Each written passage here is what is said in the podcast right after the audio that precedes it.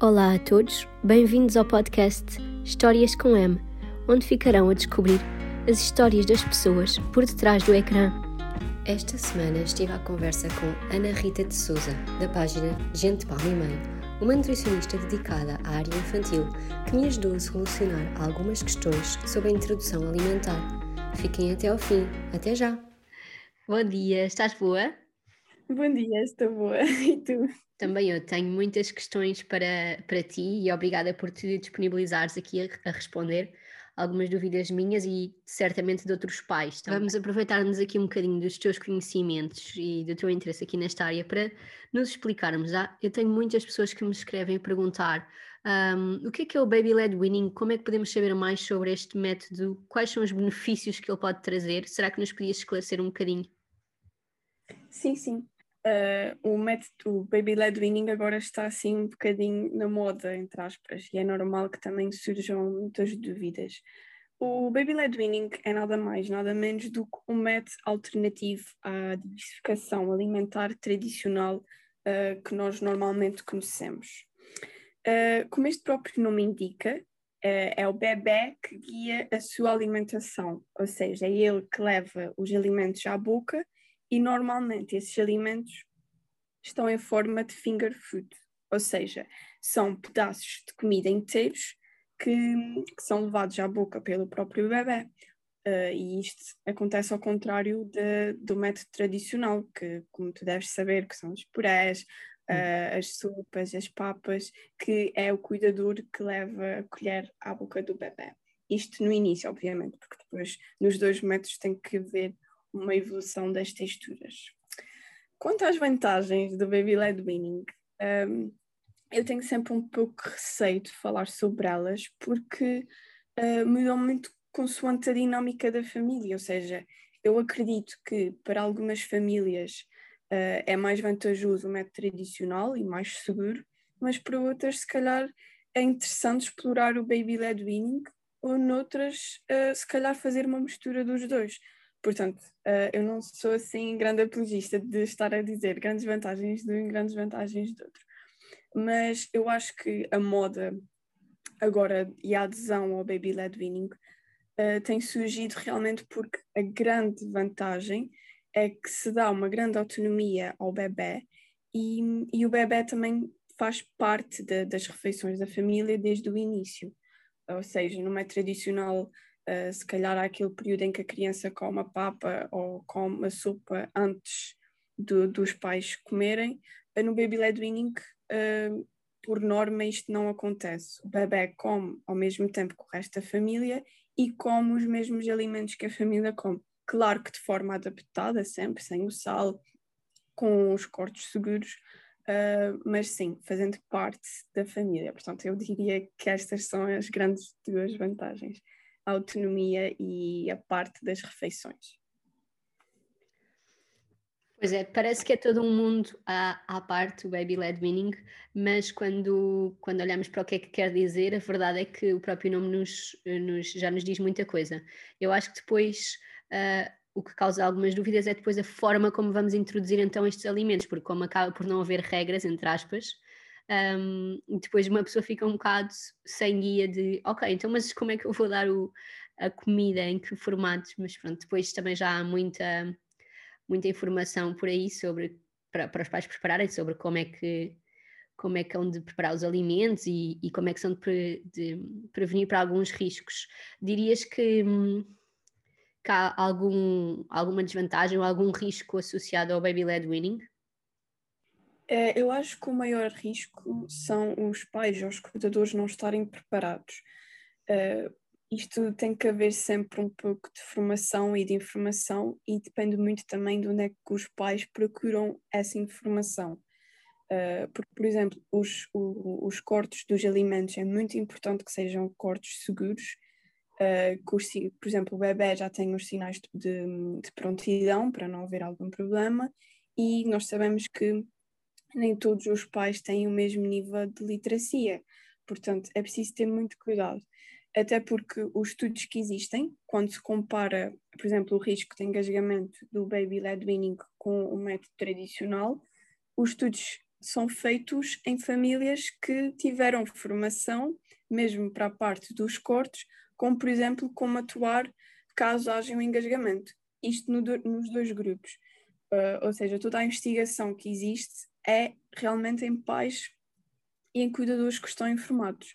Portanto, eu não sei até que ponto é que na população geral em que há assim uma dificuldade de seleção de informação, até que ponto é que é seguro o baby led weaning em todas as famílias. Não sei se percebes o que é que eu estou a dizer. Sim, sim, sim percebo, percebo perfeitamente. É, lá está, é, há muita informação e, e, é importante que os pais também se preparem um bocadinho para, para, porque como há este, lá está, como eu dizia, como há esta ausência de regras e de indicações para pelo menos estarem, estarem precavidos nas situações que podem acontecer, que são normais do, deste tipo de introdução e que são diferentes de quando damos sopas e purés completamente líquidos. Eu diria que, independente do método, é mesmo importante que procurem informação fidedigna, uh, procurem ajuda, por exemplo, no centro de saúde, um pediatra que seja uh, pró-baby-led weaning, é muito importante. Sim. Aqui outra dúvida que eu tinha, que também, que também surge muitas vezes, é como introduzir os alimentos que podem ser talvez alergénicos. Hoje em dia já já se diz que se pode introduzir tudo a partir dos seis meses, que não é preciso esperar por determinadas datas.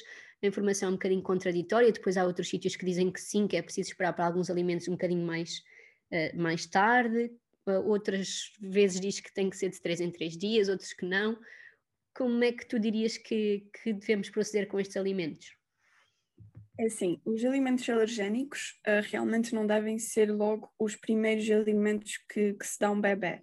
Isto porquê? E tu já deves ter feito, claro, a introdução ao teu pequenote e sabes que no início uh, provavelmente o bebê não sabe que um, os alimentos são para comer. Ou seja, há tudo ali um momento de, de exploração e de reconhecimento da comida. Portanto, eu diria que os primeiros alimentos, logo ali se calhar nos primeiros dias, uh, seria importante que não fosse alimentos alergénicos. Mas sim, Sabe pessoas que a evidência científica aponta que não se deve atrasar de modo algum a introdução desses alimentos alergénicos para aproveitarmos aqui a janela de, de oportunidades. E sabe-se que quanto mais cedo introduzirmos, sempre claro depois dos seis meses, que existe realmente uma redução do risco da alergia alimentar. Boa. E quais é que são estes alimentos, se nos pudesses recordar, aqueles que achas que têm assim maior risco de causar alergia? Eu acho que aqui uh, nós lembramos logo, por exemplo, do amendoim. Vou dar este exemplo. Uh, não, o amendoim é um alimento alergénico, ou seja, não se deve atrasar a sua introdução, mas tem que se ter cuidado, porque não se pode dar o, o amendoim inteiro ou aos pedaços, porque realmente pode ser um, um fator de risco. Como é que podemos, por exemplo, introduzir o, o amendoim em forma de manteiga de amendoim? Se calhar acrescentar um pouco de água, porque a própria manteiga também pode ser um, um risco de engasgamento. Um, e colocar em, em, receitas, ou no próprio mostrado no iogurte. Uh, os outros frutos secos também podem ser triturados e colocados, por exemplo, à volta da fruta. Existem assim técnicas de introdução segura. Depois, claro, temos o peixe, o ovo, uh, também havia muita polémica à volta do kiwi, do tomate. Não, não devemos atrasar, devemos incluir estes alimentos na, na introdução alimentar. Então, independentemente de se os pais vão começar agora com sopas uh, ou com papas, ou se vão começar com baby led weaning, quais é que seriam as, as principais dicas que tu darias para quem de repente tinha um bebê que era só biberão ou maminha e de repente tem que lidar com dar, uma, dar comida ao bebê, o que é que ele pode esperar a nível de reações, o que é que uh, a nível de quantidades? Bem, isto é mesmo uma pergunta interessante. Uh, eu acho que a primeira dica que eu daria a todos os pais e cuidadores é baixem as expectativas. Uh, não comparem o vosso bebê com o bebê da vizinha, da amiga, daquele bebê feliz que vem nas redes sociais, porque cada bebê é único e, e terá o seu tempo. Uh, e no início pode ser um pouco desafiante, mas de certo que, que correrá tudo bem. Depois é a segunda dica que eu dou é estarem sempre atentos aos sinais que no início é normal que, que não comece a comer tudo e que haja aquela paixão pela comida, mas realmente se, se isto se prolongar, procurar ajuda e estarem realmente atentos aos sinais. Mas sim, é principalmente baixar as expectativas. E é normal nesta, nesta primeira fase de introdução alimentar, seja qual que tipo for, eles não quererem comer uh, tudo o que nós lhes pomos no prato. Quer dizer, é normal nesta fase e se calhar é normal um pouco por toda a infância, não é? Porque nós não sabemos bem que apetite é que eles têm. Sim, é super normal, porque temos que pensar que o bebê até aos seis meses, seja pela amamentação ou seja pela fórmula, nunca teve outro alimento sem ser o leite.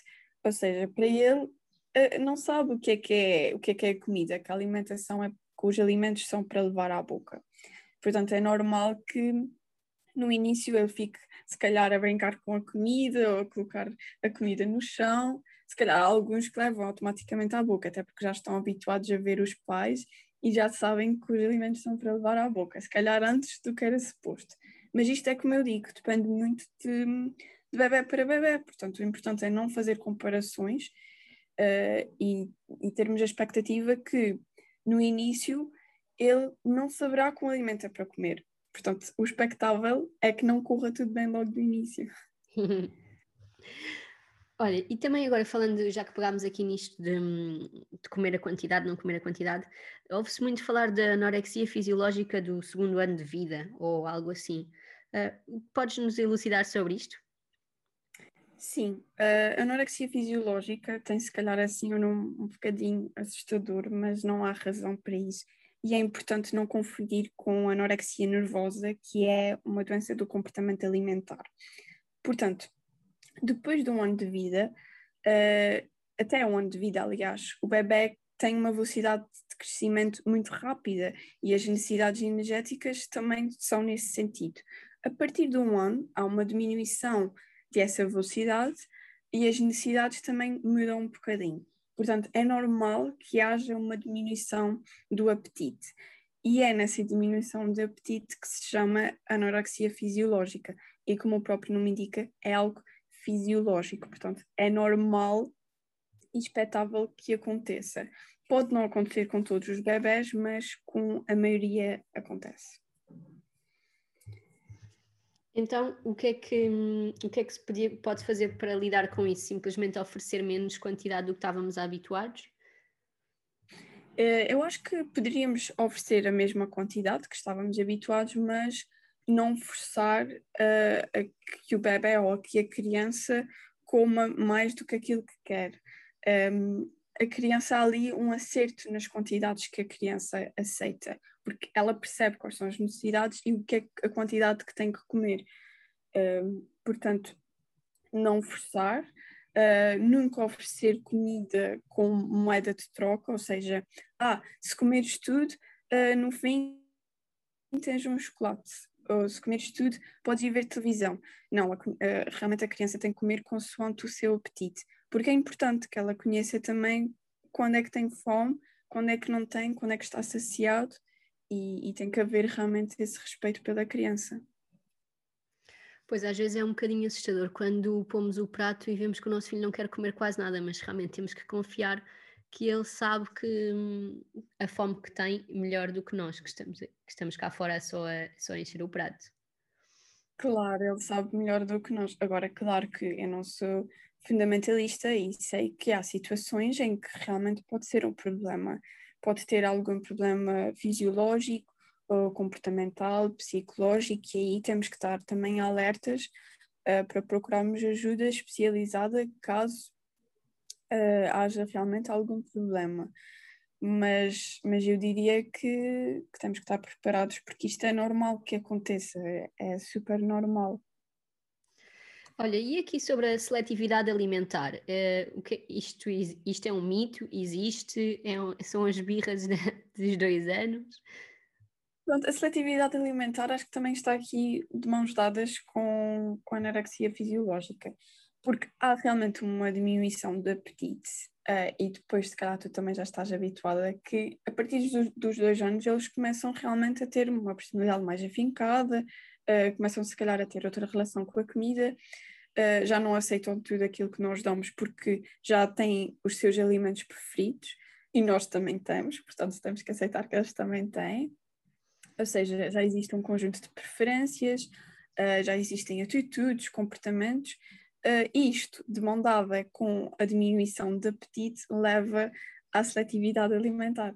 Portanto, é também normal que aconteça por, por volta dos dois anos.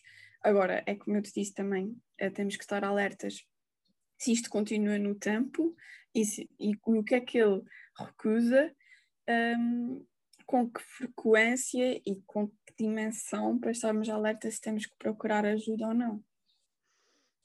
Sim, é, é uma questão de ir vendo e também, eu, pelo menos o que eu faço é ir tentando ir tentando oferecer uh, das mais variadas formas, não é? Sim, sim, sim. Olha, também te queria perguntar, uh, nós aqui ainda não oferecemos doces ao, ao nosso filho e uhum. tentamos ser criativos para, para, para oferecer sobremesas sem açúcar. Tens algumas dicas sobre como substituir o açúcar, como adoçar estas sobremesas para as crianças? Uh, eu acho que até os dois anos devemos mesmo evitar adoçar uh, qualquer tipo de, de sobremesa e de refeição do bebê, porque às vezes não é tanta questão do açúcar, mas sim o sabor doce. Uh, mas não há problema nenhum se adoçarmos, por exemplo, com fruta. A fruta é sempre a nossa melhor aliada e provavelmente já fazes isso em casa. Uh, e temos a fruta de diversas formas. Temos, por exemplo, os purés de fruta que podemos acrescentar aos iogurtes, aos bolos. Um, depois temos as tâmaras, as passas trituradas. Uh, eu acho que a fruta diria que, que é assim a melhor opção. A banana, por exemplo, também é uma opção. Um, ia-te perguntar, e o mel é seguro? Uh, existem estudos que até um ano, não. Uh, depois existem estudos que devemos evitar até aos dois anos ou até aos cinco anos. Uh, isto de forma crua. Um, em receitas, a partir dos, dos dois anos já é seguro, mas temos que ter a certeza que existe aquele rácio de temperatura-tempo. Um, ou seja, em receitas que realmente estão no forno durante bastante tempo e que, e que matam, entre aspas, uh, tudo aquilo que nós não queremos para o nosso bebê. O, o mel não é proibido por causa do doce, também do doce, mas principalmente porque está associado ao pelismo infantil. Portanto, é bom eles saberem o, a informação que está por trás para tomarem cada vez decisões mais conscientes. Não sei se, se, estás aqui a perceber o que é que eu estou a tentar dizer. Sem dúvida, eu acho que isso é importantíssimo. Às vezes seguimos regras cegamente, sem perceber muito bem porquê. É aqui falando também das proteínas, existe também uma coisa que é alergia à proteína do leite de vaca. Como é que podemos suspeitar de um, de um caso destes? Pronto, uh, esta alergia manifesta-se no bebê logo após a introdução do leite de vaca na dieta. E isto pode ocorrer também pela, pelas formas que, que podem conter uh, leite de vaca e depois a partir do, dos seis meses, ou depois do, dos 12 meses, quando uh, se inclui as papas lácteas, o iogurte e o próprio uh, leite de vaca. Ah. normalmente os primeiros sinais são sinais na pele, também pode haver as cólicas, a diarreia, portanto os sintomas são assim um bocadinho diferentes também para bebê para bebê, mas normalmente são estes. Olha, e outra dúvida que me surge é, quando tu começas a introdução alimentar, é normal um, o bebê ficar mais obstipado ou isso pode ser um sinal de, que, que, de alguma preocupação que nos devemos preocupar? Uh, não, é normal porque o, o número o, a quantidade de fezes também vai se alterar um bocadinho, porque, como pode imaginar, a fezes não vai ficar tão líquida como, como era durante o aleitamento, uh, e o número também vai reduzir. Portanto, é normal que, que, que o próprio bebê também se adapte.